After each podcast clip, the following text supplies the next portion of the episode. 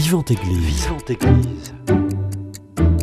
Vivante Église, le magazine régional de la vie chrétienne. Une émission proposée par Timothée Rouvière. Le 18 décembre dernier, le Dicaster pour la doctrine de la foi a publié un document permettant de bénir les couples en situation irrégulière et les couples de même sexe. Un document qui comporte plusieurs zones d'ombre et qui suscite de nombreuses réactions. On en parle ce matin dans votre émission Vivante Église.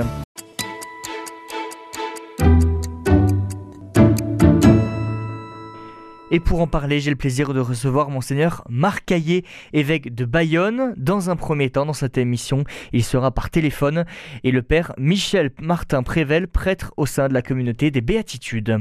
D'abord, il faut bien préciser que ça n'est pas une, comment dire, une déclaration sur l'élection pastorale seulement sur les couples dits de même sexe, mais sur les couples aussi en situation irrégulière. Hmm. Hein, je crois qu'il ne faut pas oublier que même si le, focus s'est un peu braqué sur euh, les couples dits homosexuels, euh, c'est aussi pour les couples en situation irrégulière. Hein, donc, euh, c'est pas seulement les couples de même sexe. Même si il se réfère à un responsum, comme on dit, à, ad dubium, qui avait été émis par la même congrégation pour la doctrine de la foi, qui s'appelait encore la congrégation sur la doctrine de la foi en 2021, dont le préfet était encore le cardinal Daria, qui avait été euh, qui, avait dit non aux bénédictions de couples homosexuels. Hein, voilà. Mais fiducia supplicante, ça élargit euh, sa réflexion sur les bénédictions dites pastorales euh, aux couples en situation irrégulière. Justement, qu'est-ce que vous appelez des couples en situation irrégulière? Ben, Ça peut être des couples de concubins, par exemple, euh, et puis ça peut être évidemment des couples euh, de ce que l'on appelle euh, vulgairement des divorcés mariés, hein, c'est-à-dire des, couples qui sont engagés dans un, nouvel, dans un nouveau mariage alors qu'ils étaient divorcés d'un mariage religieux. Justement, cette recommandation, on peut le préciser comme ça, du Vatican, elle intervient quelques jours avant Noël. Est-ce que le timing, il est bon selon vous? Alors moi, je ne peux pas juger de, l'intention qui a présidé évidemment à cette déclaration et, à l'opportunité euh, saisie de le faire quelques jours avant Noël. Euh, ce que je crois en tout cas, c'est que peut-être que quelques jours avant Noël, ça a ajouté euh, au trouble qui a été causé chez beaucoup de prêtres qui sont en première ligne quand même dans le ministère pastoral, mais aussi chez beaucoup de fidèles, y compris dans nos diocèses, hein, pas seulement en Afrique, comme hmm. on le sait bien, aujourd'hui et dans d'autres pays de l'Europe de l'Est ou d'Asie, euh, mais euh, ça a été un trouble. Ça a été un peu une incompréhension. Pourquoi? Parce que c'est vrai que ce texte qui pourtant rappelle euh, la doctrine a changé sur le mariage et la sexualité de manière assez insistante, ce texte qui apporte beaucoup de, restrictions en disant qu'il fallait évidemment éviter toute occasion de confusion avec euh, le mariage lui-même, qui ne peut être qu'un euh, homme et une femme, une union, euh, j'allais dire, stable, indissoluble et exclusive entre un homme et une femme ouvert à la génération de nouvelles vies, et, d'éviter toute cause de scandale, précisément parce qu'il pourrait y avoir une confusion avec ce qu'est le mariage. il y a une certaine ambiguïté quand même qui émane de ce texte, en déclarant qu'il est possible, non pas de,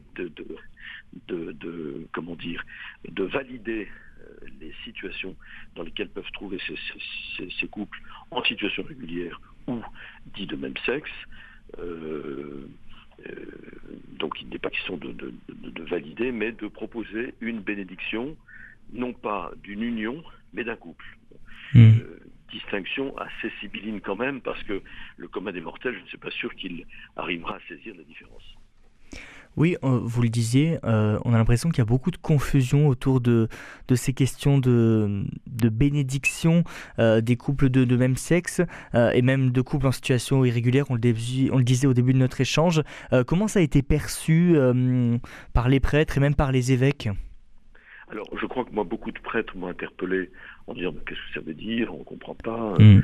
Euh, L'Église a pourtant répondu récemment, donc en 2021, par ce responsum de la Congrégation de la foi, que ça n'était pas possible, précisément parce que euh, ça risquait d'établir une confusion avec une réalité du mariage qui reste forcément inchangée, ce qui est rapporté d'abord, d'ailleurs, encore une fois, par euh, Fiducia Supplicans. Mais ils ont été troublés que on, puisse penser en effet que nous soyons, euh, comment dire, euh, contraints par un agenda qui n'est pas celui de l'Église, hmm. mais qui est plutôt celui du monde, Et en oui. particulier euh, des lobbies LGBTQI+, hein, qui, bah, qui exercent en effet une certaine pression, comme on le sait, non seulement sur les États, jusqu'à faire changer des législations. Chez nous, euh, on a maintenant ce qu'on appelle le mariage pour tous, euh, mais euh, aussi sur l'Église. Et je crois qu'il faut bien resituer cette déclaration dans un contexte social et socioculturel même, qui est propre à l'Europe occidentale et aux États-Unis, donc c'est-à-dire à, l'Occident, et qui évidemment échappe complètement aux préoccupations non seulement de l'Europe de l'Est, de l'Asie, mais encore plus de l'Afrique, et je crois que la voix de l'Afrique est importante à entendre parce que c'est quand même le continent de l'espérance. Et, on sait que cette question de la bénédiction des couples homosexuels est un des chevaux de bataille du synode allemand. Et eh oui. Cette démarche synodale qui a eu de l'influence sur euh, le synode qui s'est euh, réuni autour du pape en octobre 2023 à Rome, euh, ne serait-ce que parce qu'elle figurait dans euh, l'instrumentum laboris, c'est-à-dire le document de travail euh, des, membres du synode d'octobre 2024, 2023. Seulement, ce qu'il faut savoir aussi, et c'est important de le resituer dans l'histoire, c'est que précisément les Allemands qui portaient cette préoccupation, euh, comme une préoccupation qui devait s'imposer à l'Église universelle, a été rejeté par les pères du synode, dans la mesure où il ne figure plus euh, dans euh, le rapport de synthèse qui a été publié après le synode. Et je crois que c'est l'intervention des épiscopats africains en particulier, qui a permis de dire, écoutez, ça c'est une question qui vous préoccupe peut-être vous, dans votre culture qui a euh, beaucoup évolué et, qui, et qui semble ne pas accepter le décalage avec ces évolutions culturelles du monde, mais nous on refuse que ce soit une préoccupation de l'Église universelle. donc ça a été reporté, normalement, la question avait été reportée à l'Assemblée du Synode de 2024, c'est-à-dire dans un an. Voilà, c'est pour ça que c'est dans ce contexte-là qu'on a été un peu surpris que le dicaster de la foi, la personne de son préfet, avec sans doute la signature du pape, bien sûr, hein, euh, qui en donné l'approbation, euh, ben que cette déclaration euh, autorisant, tout en précisant les choses, d'une manière qui n'est pas toujours très claire, en effet, en distinguant bien les missions liturgiques de missions pastorales, mais qui sont toujours le fait de ministres ordonnés, qui vont recevoir des couples, qui vont se présenter comme tels, en situation régulière ou euh, en relation euh, stable homosexuelle, bah, c'est sûr qu'on est un peu étonné qu'on n'ait pas attendu le synode de 2024 et que finalement bah, on, ait par une déclaration un peu donné une, position qui vient plutôt d'en haut. Hein. donc c'est sûr que d'une certaine manière on peut être un peu surpris euh, ben, de, de, cette entorse à une démarche synodale dans laquelle l'Église est engagée euh, pour son avenir et, à la demande justifiée euh, du pape. Et monseigneur Ayé, une, dernière question. Quelle suite maintenant? Dans, quel délai justement ça va s'appliquer? Et est-ce que comme en Allemagne, il n'y a pas un, risque de, tension? Alors, ce qui est important de, constater quand même, si vous voulez, moi j'ai voulu faire une déclaration, une note sur cette déclaration, d'abord pour accueillir euh, ce document dans la communion avec le sacerdage apostolique, bien sûr. Hein, pas question de se mettre en, dehors de la communion, première chose. Deuxième chose, pour l'accueillir, j'ai voulu donner des clés de compréhension en posant respectueusement quelques questions pour lever quelques ambiguïtés qui me semblaient, qui me semblaient assez, assez claires. Euh, et, enfin, pour recommander euh, une prudence pastorale à mes prêtres et les inviter à accueillir dans une grande charité pastorale qui est quand même le, cœur, je dirais, de cette déclaration dans la ligne de la, vision pastorale du pape euh, euh, François, donc avec beaucoup de bienveillance, sans jugement, sans condamnation, euh, pour que les personnes puissent se savoir aimer de Dieu, car c'est ça qui est au, cœur même de ce, de ce document, que toute personne puisse se faire l'expérience de l'amour de Dieu. Ensuite, j'invite quand même à un dialogue pastoral, car je ne crois pas qu'un prêtre puisse euh, séparer dans l'exercice de son ministère la charité pastorale d'une part et sa mission d'enseignement prophétique d'autre part, c'est-à-dire comme témoin de la vérité, hein, qui est transmise par l'Église à partir de la révélation, et, donc en disant avec courage, sans juger, avec délicatesse et sans évidemment condamner, les personnes de les éclairer sur ce que l'Église, fidèle à la révélation, euh, et donc à la volonté du Seigneur, à son dessein, un hein, créateur, eh bien, dit de leur situation.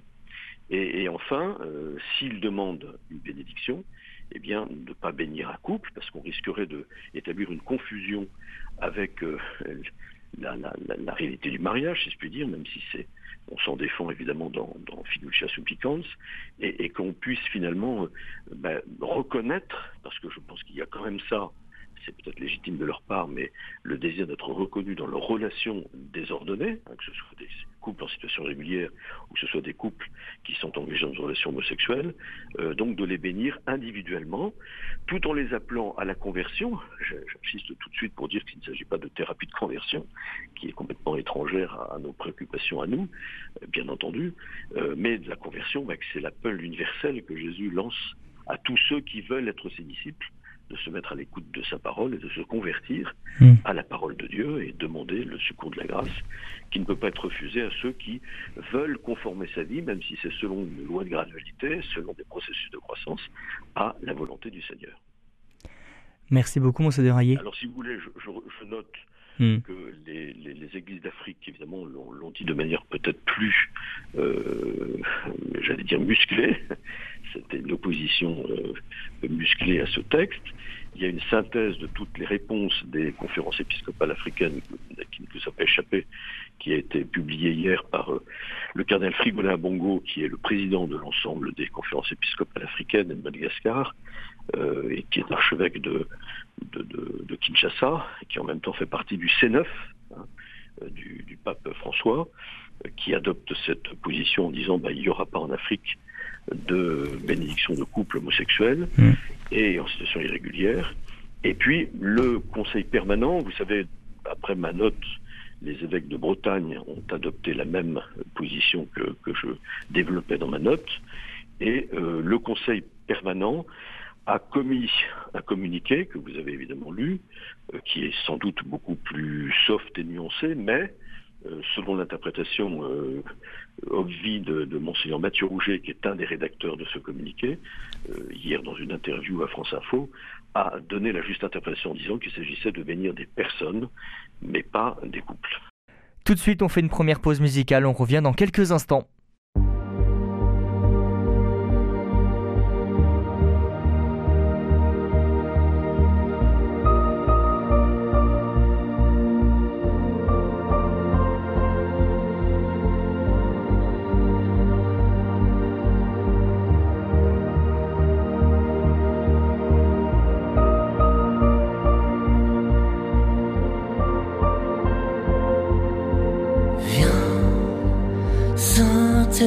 prévu.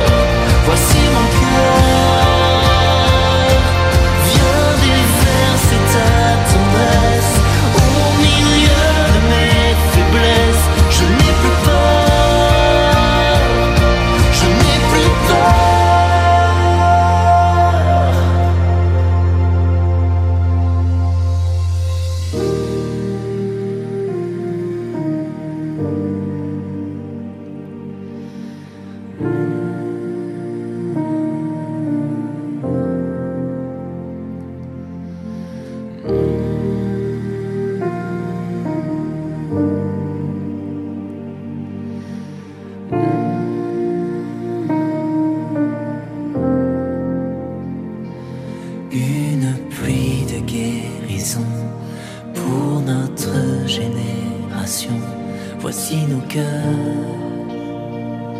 voici nos cœurs, dans l'onction de ton esprit, dans l'amour qui m'envahit, je n'ai plus peur, je n'ai plus peur. Une pluie de guérison pour notre Radio Présence à Cahors 92.5.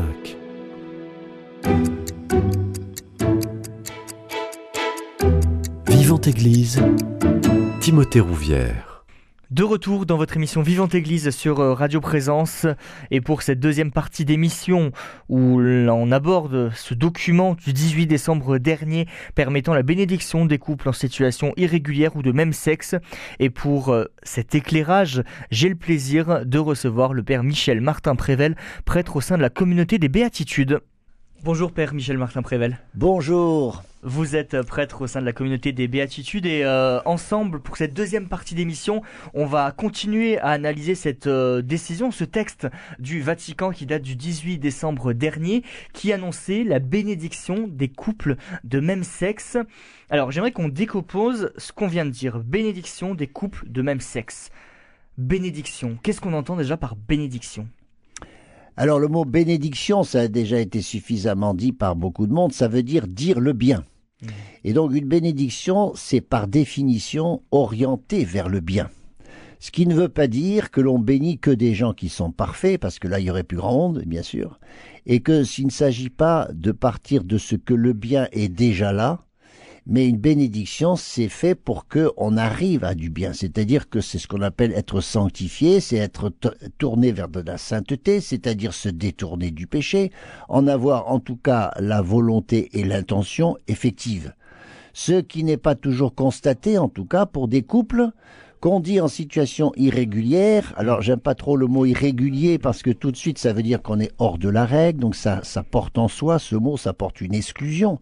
Et c'est bien pour ça que cette déclaration a été rédigée, parce qu'elle voulait résoudre un problème qui était pastoral et non pas du tout théologique ou même moral, mais c'était pour euh, pour signifier que des personnes qui ne sont pas euh, tout à fait dans la norme, puisqu'on parle d'irrégularité, mmh. ne sont pas pour autant exclues ni de l'Église ni de la grâce. Voilà.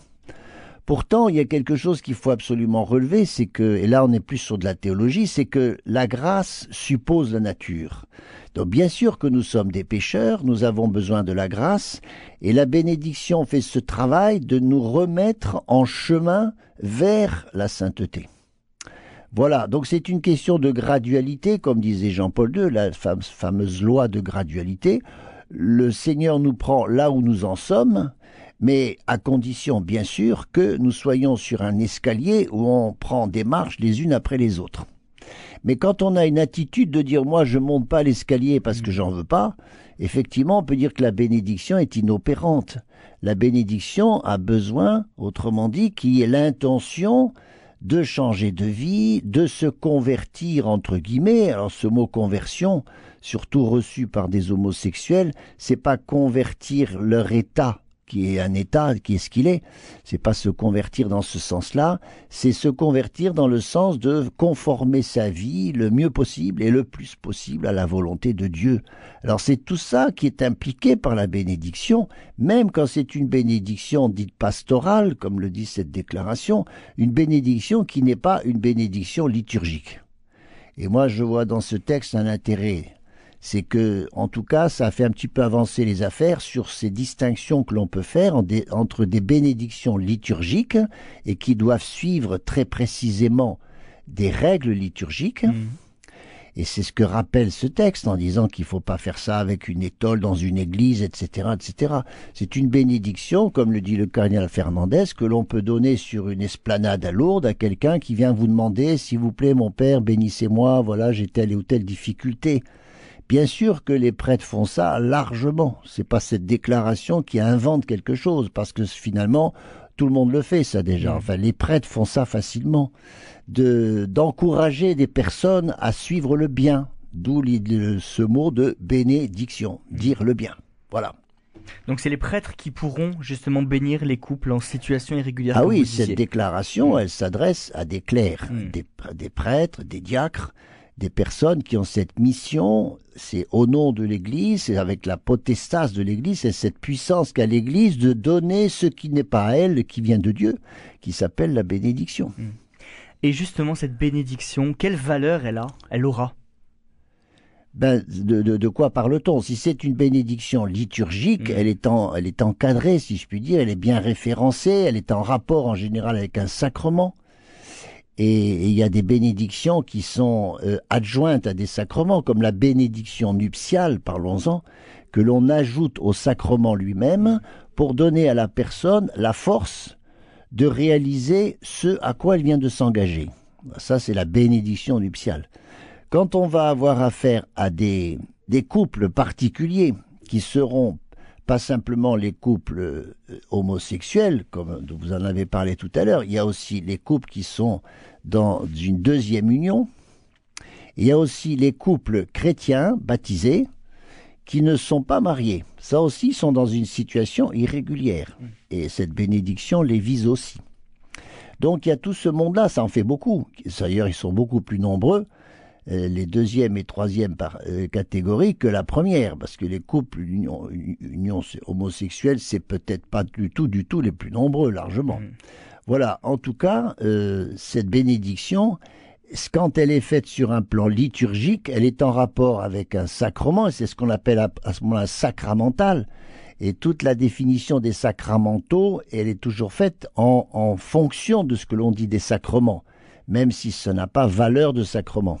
Donc la bénédiction en soi, c'est pas un sacrement, mais c'est en rapport, quand c'est une bénédiction liturgique, avec ce signe qu'est le sacrement, ce signe efficace parce qu'il traduit ce que la grâce réalise dans la personne humaine, qui est d'élever la personne humaine à un état de perfection de plus en plus grand.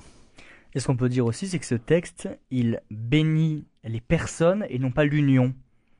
Ben c'est pas, c'est ça qui est resté flou. Voilà. Ah et c'est pour flou ça, je pense qu'il y a eu beaucoup de réactions. D'ailleurs, ces réactions étaient tellement nombreuses que ça a même euh, étonné le Vatican lui-même, qu'il y ait autant de réactions, parce que de fait, il y a un flou, parce que la définition de l'objet n'est pas bien faite.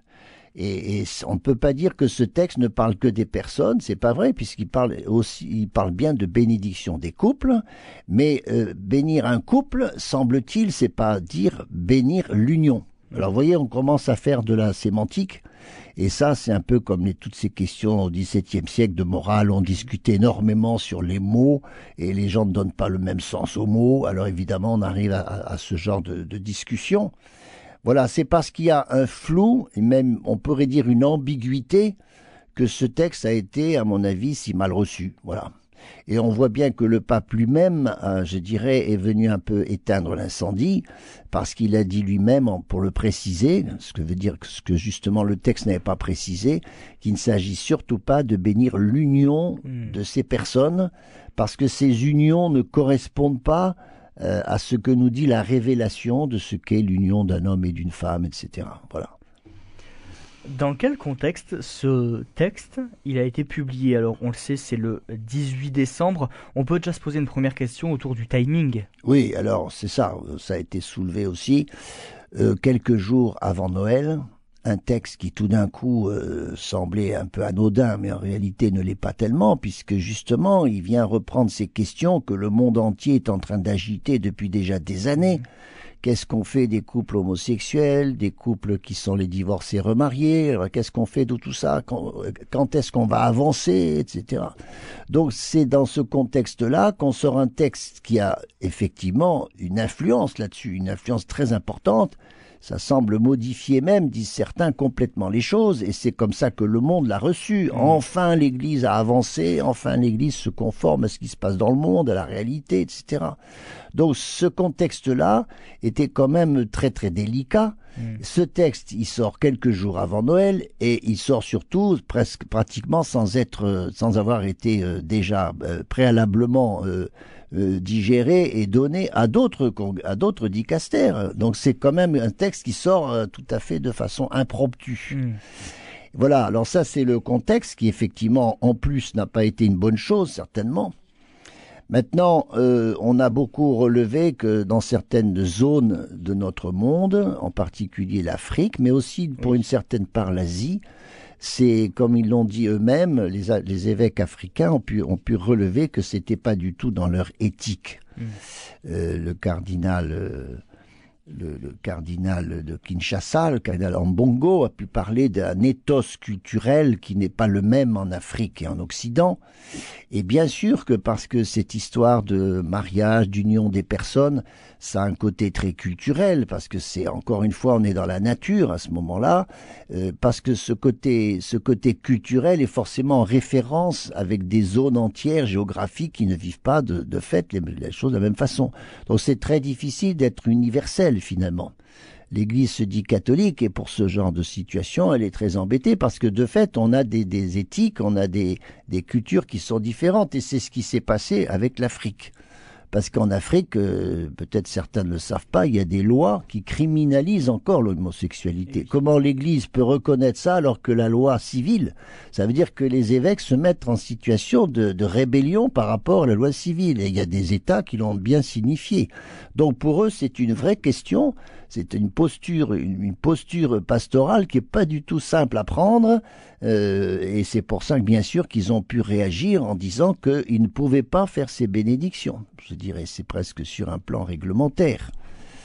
Voilà, donc c'est tout ça qui a été dans ce timing. Ensuite, le cardinal Fernandez, devant toutes certaines réactions qui ont été, été faites, euh, bien entendu, a eu la, bonne idée de pouvoir refaire un complément vous remarquez qu'il a fait un complément de 5 pages sur un texte de 9 pages. Ça voulait dire qu'il y avait quand même beaucoup de il choses, une grosse beaucoup de choses à revoir. Mm. Bon, il a fait ce qu'il a pu, tout en ne négligeant pas le fait que c'était un texte qui restait applicable pour tout le monde mm. et qu'il fallait, pour ainsi dire, avancer dans cette idée de d'accepter, de reconnaître, d'accompagner en réalité des personnes qui s'agit surtout pas de mettre hors de l'Église, bien entendu. Voilà, donc je dirais que l'intention est certainement très louable. Ce texte n'est pas inutile parce qu'il a encore une fois bien précisé des choses sur ce que c'est qu'une bénédiction euh, et a fait une, une, une distinction très nette entre des bénédictions officielles, liturgiques, qui reconnaissent l'état d'une personne, et des bénédictions simplement pastorales qui ne vont pas du tout jusque-là. Et c'est pour ça qu'il a bien été redit par le cardinal Fernandez lui-même que l'Église ne reconnaissait pas du tout l'union homosexuelle comme un mariage. Ça, il faut que ce soit clair. L'Église se devait de produire ce texte parce qu'elle est très attendue sur toutes ces questions-là. Elle est très attendue. Peut-être qu'elle se rend pas compte qu'elle est très attendue mmh. quelquefois. Hein. Ça, c'est. Est-ce qu'elle est trop attendue justement? Peut-être parce qu'on attend de l'Église qu'elle ait justement cette normativité dont on a besoin pour savoir si on vit selon le plan de Dieu. On a envie, sous le regard de Dieu, de pas être euh, un, un, canard boiteux, si vous voulez être à côté. Et c'est pour ça que ce mot d'irrégularité est très lourd à porter, évidemment. Et en même temps, euh, curieusement, le monde peut reprocher à l'Église de ne pas être euh, ouvert à ces différentes euh, situations, et, et, en même temps, euh, le monde a besoin de cette normativité puisqu'il l'exige de l'Église. Vous voyez, donc c'est très paradoxal en réalité. Alors quand on donne le droit, euh, on sait que ça, ça correspond à la vie. C'est pour que la vie soit, soit, soit compréhensible, pour qu'il y ait du sens. Et une union, euh, une union quand ça engage au, au, aussi fortement les personnes, bien sûr, il faut qu'il y ait du sens à ce que l'on vit. Alors ce sens, on l'attend beaucoup de l'Église. Et en même temps, quand elle le donne, elle le donne parce que ça doit correspondre à ce qui est au-dessus de nous, qui s'appelle le Créateur, qui s'appelle la loi naturelle parce que tout ça en réalité relève aussi très fortement de la loi naturelle, c'est pas autre chose. Alors c'est à cause de tout cela que l'Église est comme dans une ambiguïté, et de fait ce texte n'a pas du tout levé l'ambiguïté. Voilà on peut être sur ce constat. C'est pas désolant parce qu'on avance peut-être sur la situation. Mmh. En tout cas, que ça nous engage tous, nous les chrétiens, moi je regarde ça surtout, à nous, à nous engager à accompagner des personnes qui vivent dans ces fameuses situations, qu'elles soient dans des secondes unions, qu'elles soient dans des, unions homosexuelles, etc., c'est les accueillir comme des enfants de Dieu, même s'ils ne réalisent pas, dans leur situation exacte, ils ne réalisent pas tout à fait ce qu'est le dessein de l'homme et de la femme. Est-ce que c'est aussi un moyen pour l'Église d'aller chercher justement, comme dit le pape, aux périphéries d'agrandir aussi un petit peu la grande famille de Dieu en allant chercher ces personnes. Oui, alors moi je pense pas qu'on puisse dire aujourd'hui que l'Église est les prosélytes et que c'est une façon d'aller chercher d'autres d'autres adeptes, etc. C'est pas du tout ça qui est en jeu. C'est au contraire le souci que l'Église a toujours eu de l'homme. Et voilà. Et en particulier de la façon dont quelquefois il est, il est prisonnier de certaines souffrances, de certaines situations qui, qui, sont, qui produisent du mal. Voilà.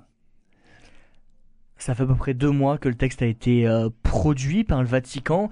Euh, les réactions, elles ont été nombreuses. Quid de la suite maintenant?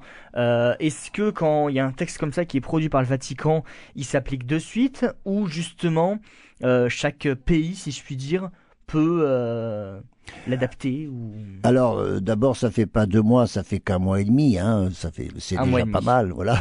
en tout cas, ce que moi, c'est mon petit avis personnel. Je pense que c'est un texte qui va perdre de sa valeur parce que justement il a été contesté, hein, de fait. Euh, le pape lui-même, euh, qui avait, pour ainsi dire, euh, contresigné et approuvé la, la, déclaration au 18 novembre, a, a, senti, et c'est là qu'on sent que c'est un grand pasteur quand même, hein, il a senti qu'il fallait peut-être mettre certaines conditions à l'application de ce texte, qui n'est pas une lettre apostolique, c'est pas non plus un motu proprio, c'est pas de cet ordre-là. C'est simplement, c'est le dicaster hein, de la doctrine de la foi qui a produit cette déclaration c'est important parce qu'il s'agit de la foi, mais ce n'est pas un texte qui a été mis directement par le pape, donc il n'est absolument pas sous, le sceau de l'infaillibilité pontificale.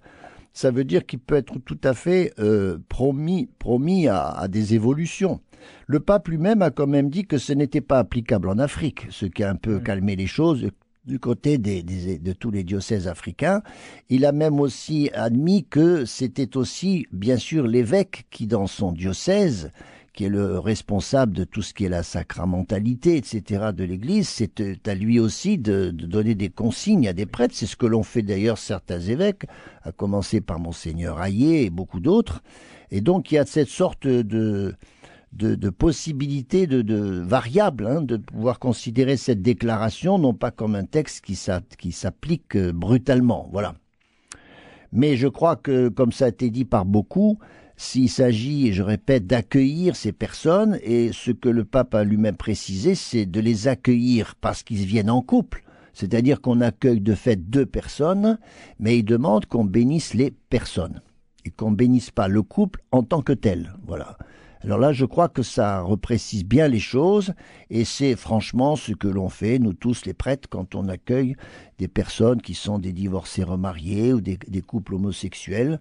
On les écoute, on leur rappelle, euh, on, on, leur parle de l'évangile, on leur parle de la parole de Dieu, comment cette parole est une parole de vie et une parole qui nous, qui nous tire vers quelque chose qu'on peut appeler un certain bonheur, sachant que on est en marche, on est en chemin. C'est cheminer avec des personnes, c'est l'idée de ce que fait un synode, c'est de cheminer ensemble, c'est de cheminer avec elles, sans avoir d'abord un jugement sur leur situation, mais en même temps euh, concilier l'amour et la vérité. Il faut concilier les deux. Et c'est pour ça qu'on est dans cet entre-deux avec ces mmh. personnes-là et que c'est pas toujours, euh, c'est pas toujours très facile de, de, savoir que ce, ce qu'il faut vivre réellement et de façon très pratique.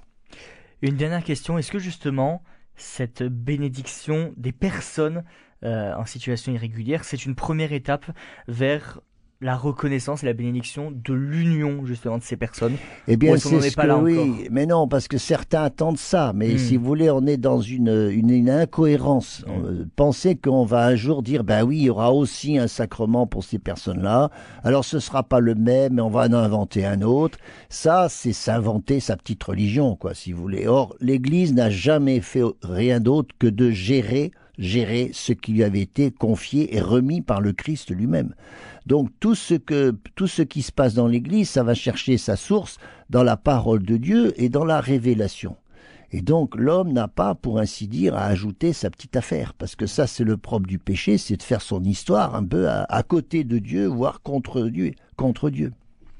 C'est la fin de cette émission Vivante Église. Merci au Père Michel Martin Prével et à Monseigneur Marc Hayet d'avoir accepté mon invitation. Si vous souhaitez réécouter cette émission, elle est d'ores et déjà disponible sur notre site internet www.radioprésence.com. Passez une très belle journée à l'écoute de notre antenne. Cette émission est disponible sur CD. Commandez-la en téléphonant au 05 62 48 63 00. 05 62 48 63 00 ou par mail à contact radioprésence.com.